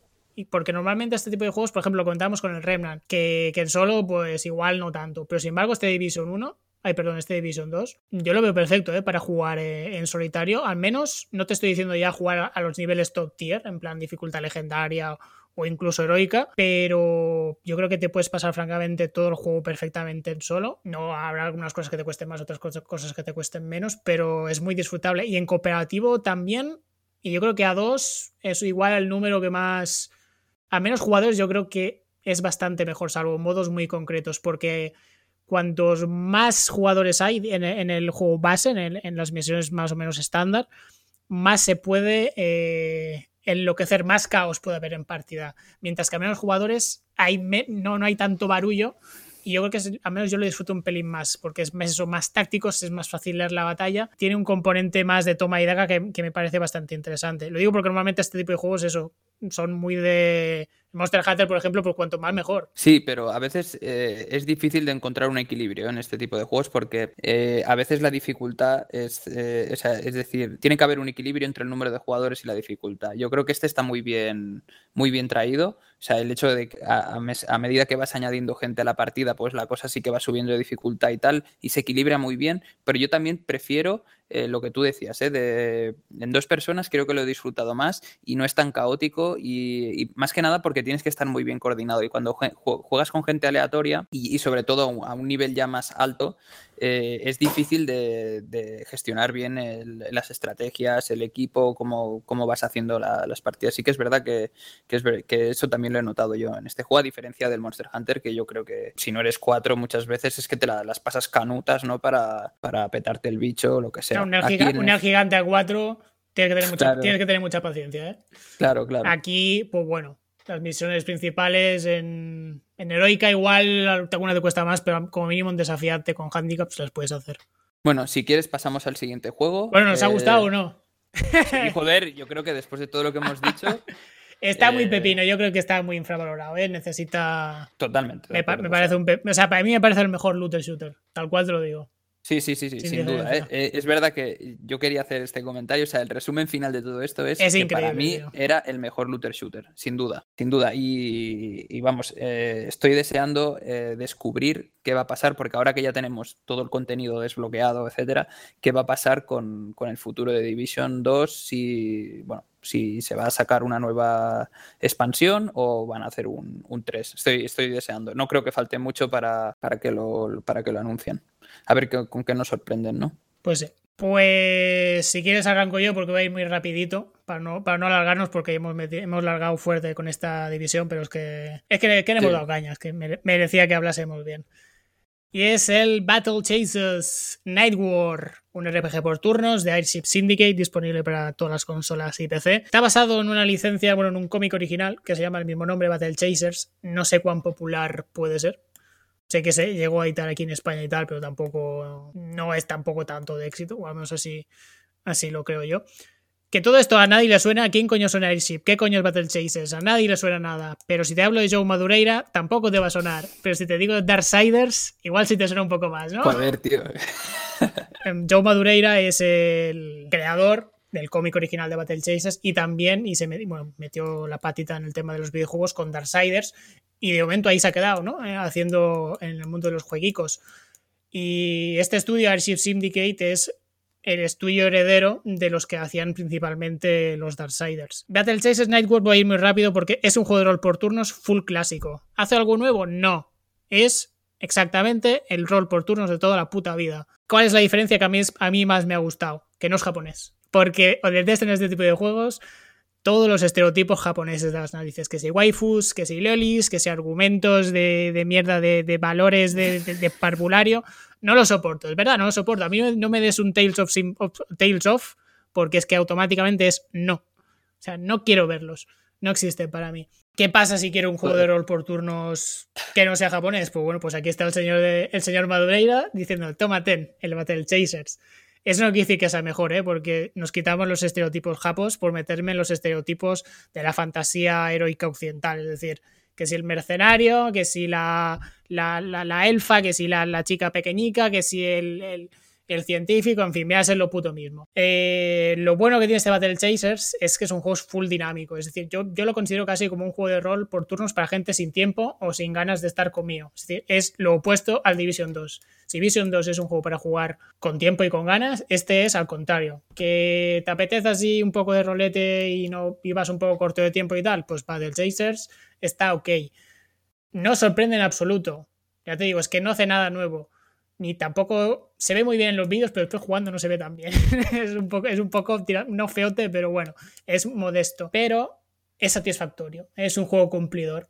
Es un juego pues que, bueno, 20, 30 horitas te puede durar, las dungeons son pues, más o menos cortitas, 15, 20 minutos, no hay apenas farmeo, constantemente van pasando cositas, la historia es un mierdón, pero what the fuck, tú vienes aquí para pelear. En resumen, un juego que está ok, juego correcto, imprescindible, no, tampoco es un aborto, no pasa nada si lo juegas, si estás en el mood correcto un juego bien, cumplidor, que me parece, o sea, yo lo, quería reivindicar un poquito, porque en la pasada Game Awards se anunció, bueno, ya sabía, bueno, ya, era, conocido, ¿no? Pero se vio el primer gameplay de, de Kings, de Ruined Green, creo que se llama, que es un juego, es un juego spin-off de, del LOL, ¿no? Que Riot tiene mm. su propia división ahora, que es Riot Forge, que son juegos, son, pues es un sello que publica varios juegos spin-off, ¿no? Derivados del universo del LOL que no lo hacen directamente ellos, ¿no? sino que pues, contratan otros estudios para, para hacerlo. Y este Ruined King es exactamente el puñetero Battle Chasers, pero en el mundo del LOL. Eh, y cuando lo vi dije, coño, pues yo estuve jugando hace unos meses al, puñetero Battle Chasers y por eso lo, básicamente por eso lo traigo aquí, ¿eh? no por otra cosa. Un juego que me pareció que estaba bien, no es ninguna maravilla, pero que como mínimo sí que te da un poco de, no sé, llamarlo esperanza, si quieres decirlo así, en el sentido de que normalmente estos spin-offs o productos derivados que salen de grandes franquicias como en este caso LOL, pues siempre suelen ser un mierdón. En este caso, este Ruined King, no, si es Ruined King creo que es, cuando salga, pues como mínimo va a ser cumplidor. Ojalá esta gente de Airship Syndicate logre, igual yo que sé, igual a que tienen más presupuesto, supongo que los de Riot no, serán tacaños y les darán un poco más de, de money, pues lograrán hacer un juego más más grande, ¿no? Un, pelín más ambicioso sin pasarse, porque al final no deja ser, eso es un rol por turnos muy, muy clásico. Buah, pues mira, lo has aclarado durante tu speech, ¿no? Mientras ibas explicando, pero cuando has empezado me he sorprendido porque mi cabeza ha dicho DVS igual rol por turnos, he dicho no puedo estar escuchando esto, tío. No, no, que, es claro, el problema es que todos los juegos de rol por turnos son japos y me da por saco, tal cual te lo digo. O sea, en cambio este, pues no es que sea mejor, pero yo sí tolero un pelín más igual la fantasía occidental, aunque también me da bastante por saco. Pero es eso, lo jugué, me, me entretuvo porque es muy, muy dinámico, pim pam, no hay, no hay entreturno para decirlo así. constantemente estás avanzando y tirando y tal. No es nada memorable, pero. Ok, pues le echaré un vistazo porque ni siquiera lo conocía, fíjate. O sea, no, no me ha sonado de nada. Claro, es que, es que Battle Chasers no le suena a nadie, tío, la licencia de cómics, por lo tanto. Bueno, y si quieres ya pasamos al, último que tenemos en últimas partidas para hoy, que este sí que lo podemos eh, comentar yo creo que rápidamente los dos, porque es un juego que es 100% cooperativo, que es el A Way Out. Es un juego de acción y aventura de Haze Light y está para PC, PS4 y Xbox One. Y seguramente pues os suene el, director, creador de este juego, que es eh, Joseph Fares, o, Fares, os suene porque también ha sido uno de los que ha salido ahora de Game, Awards, ¿no? Eh, comentando varias cosas y tal. Y, yo creo que se caracterizan sus juegos por, por su tendencia hacia, hacia el rollo cinemático, ¿no? Es decir, son juegos que realmente te da la sensación de que son como pequeñas películas, ¿no? Por así decirlo. Es un juego que básicamente trata de dos personajes que tienen que salir de escaparse de una prisión y ahí ya pues se mezcla todo el tema de las historias personales de cada uno, cómo se enlazan luego a la parte final. Es un juego muy cortito, creo que nos estuvimos 7-8 eh, horas, si no recuerdo mal. Poco menos, eh, Bueno, eh, sí, muy cortito. y, lo más sorprendente de todo, que a mí me ha gustado muchísimo, eh, bueno, eh, ahora ya hace días que lo jugamos, pero lo recuerdo muy bien, es el tema de la pantalla partida, lo bien llevado que estaba el juego para jugar en cooperativo, en pantalla partida, que cada uno tenía como a través de, su cámara, ¿no? de lo que veía en su, en su cámara, poder eh, inspeccionar el mapa e intentar encontrar como mm, cosas que hacer para desbloquear el el recorrido para, para, la otra cámara, ¿no? No sé si me estoy explicando bien, pero básicamente es como que uno tenía que desbloquear una fase para que el otro pudiera avanzar y así continuamente. Y luego había, obviamente, escenas donde los dos personajes tenían que hacer entre los dos, pues, eh, triquiñuelas, ¿no? Para guardia y el otro de mientras, pues, pasar por detrás sin que lo vea, etcétera. Eso me ha gustado muchísimo. Pero tengo que decir también que es un juego que para mí es, o sea, es muy bonito, tal, pero es un juego sin más. O sea, eh, a mí no me llenó. Es un juego que fue muy corto, lo jugamos muy rápido y no sé, como que se, me quedó, me quedó un poco vacío al acabar el juego. No sé qué opinas tú. Pues un poco igual, ¿eh? eh porque con el paso del, del, tiempo sí que me ha quedado un regusto un pelín agridulce porque eh, como concepto está estupendo, es decir, cómo, cómo hacer un juego full cooperativo para dos jugadores, jugado pantalla partida a día de hoy, cuando esto es algo más que casi era propio de, finales de los 90, lo de la pantalla partida, me parece muy guay que lo hayan recuperado y que lo hayan, lo, hayan hecho de una forma tan bien integrada. Además, también el modelo comercial de este juego está muy bien porque con una copia juegan dos. Eso es perfecto. Mm. Todos los juegos cooperativos tendrían que tener esto, francamente. Sí. Y ¿Qué pasa? Que es un juego muy narrativo. ¿Cuál es el problema? Que la historia es una mierda. Y entonces hay, y e, ese es un problema bastante gordo. Cuando el juego te da la chapa, es mucha chapa. O sea, los dos personajes en plan, no pueden importarme menos. Pero ¿qué pasa? Que cuando el juego está encarado a las mecánicas cooperativas, lo típico de los puzzles de, pues lo has comentado tú, ¿no? Que este personaje está cerrado, pues el otro tiene que ir a este sitio y abrir la puerta y entonces este puede avanzar y tal. Todo el rollo de los puzzles en cooperativo funciona súper bien la parte de la, la, primera parte del juego que pasa en la prisión es la leche, es que es súper divertida. ¿Qué pasa? Que cuando, se, cuando te vas de ahí, el juego coge más peso narrativo y descubres el pasado de los personajes. Y ahí es cuando te das cuenta que, ¡buah! Tío, o sea, qué, qué, mal. No me interesa nada, tío. Están, son full estereotipos. No, no, no me parecen nada interesantes. ¿Qué pasa? Que después el juego se convierte en un shooter. No, no quiero jugar un, un, shooter en este tipo de juegos. Quiero puzzles, quiero plataformas, quiero cosas cooperativas que, que, se interrelacionen los personajes, que lo que haga uno afecte al otro, no otro puñetero shooter más. Y ahí es donde el juego yo creo que es irregular. Mm. Las partes en las que interaccionamos funcionan súper bien. Las partes que son más estándar no funcionan tan bien. La parte de presión me gustó mucho. Las persecuciones me parecían increíbles, estaban súper bien. Que eran súper fake. Es decir, eran un juego en rails completamente, de aquí a la izquierda, a la derecha, pero están, son muy espectaculares.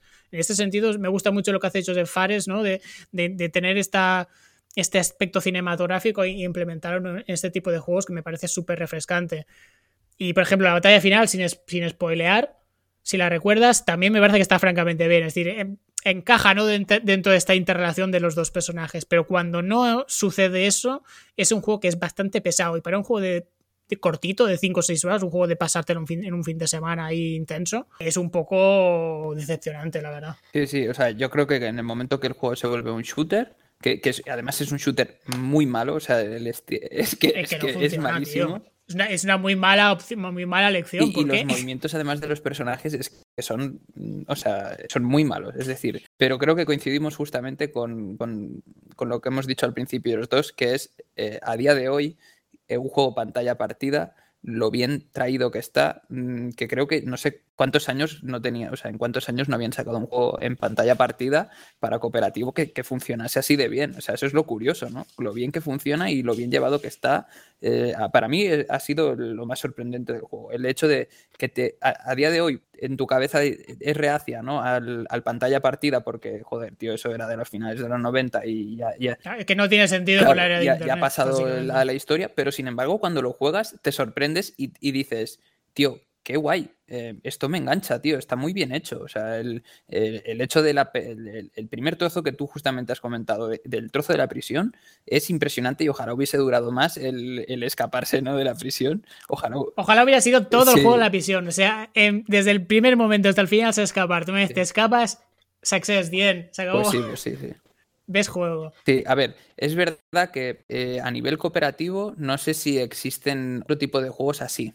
No sé si tú lo recuerdas, o sea, tan, tan bien hechos para jugar en cooperativo como este a, a nivel de pues, lo que decíamos, ¿no? Todo de pantalla partida, etcétera. Creo que no, ¿eh? Pero eh, es verdad que para jugar, o sea, como, como un juego cooperativo y tal, yo no lo recomendaría para nada por todo lo otro, ¿no? Por todo, o sea, al final el juego en sí se queda muy, no sé, es que es como un sabor muy ah, amargo, ¿no? Muy agridulce. Al final eh, se hace extraño el juego por, por el cambio que mete. O sea, es que al principio es tan, es tan puzzlero que te encanta, que luego pega ese cambio tan repentino hacia el shooter y es tan malo el shooter. Pensaba a ser una peliculita de explicándote la vida de los personajes, tío. En plan, es que no apetece estar allí, vamos a jugar y, y comerte. O sea, los juegos narrativos funcionan muy bien para un jugador, para meterte tú con tu chocolate en tu batín y venga, me pongo los cascos y a disfrutar de la historia, de la película que te van a contar. Pero dos jugadores, tío, no quiero jugar a eso. Bueno, pues así yo creo que eh, en este sentido los dos, que a veces diferimos de la opinión de, de los juegos que jugamos, sobre todo los que comentamos los dos en, que jugamos en cooperativo, en este caso coincidimos prácticamente en todo, ¿no? Es un juego muy original y me gusta ¿no? que haya existido y que además sea un juego que se haya dado bajo el sello de EA, que, que es la anticreatividad. Y me gusta además que, que sigan apostando por, por este estudio y por este creador en el, en el juego ese de, Lita Takes Two que, que ya dijimos en otro programa. Y, y me gusta que sigan explorando esta, esta variante, ¿no? Esta fórmula. Pero, y yo sí que es un juego que sí recomendaría, pero teniendo en claro que es un experimento que yo creo que puede mejorar y debe mejorar en el futuro, pero que en este primero pues se queda un poco ahí mm, a medio gas. Partes muy buenas y partes muy, muy mediocres. Pues sí, sí. Está clarísimo que, que en este caso los dos vamos a, a- hacia la misma dirección, ¿no? En temas de opinión sobre este juego. Como un buen cooperativo, los dos ahí cooperando en el, en el juego. Sí. Pues con esto yo creo que podemos dar cerrado últimas Pues sí, sí. partidas y nos vamos a la despedida.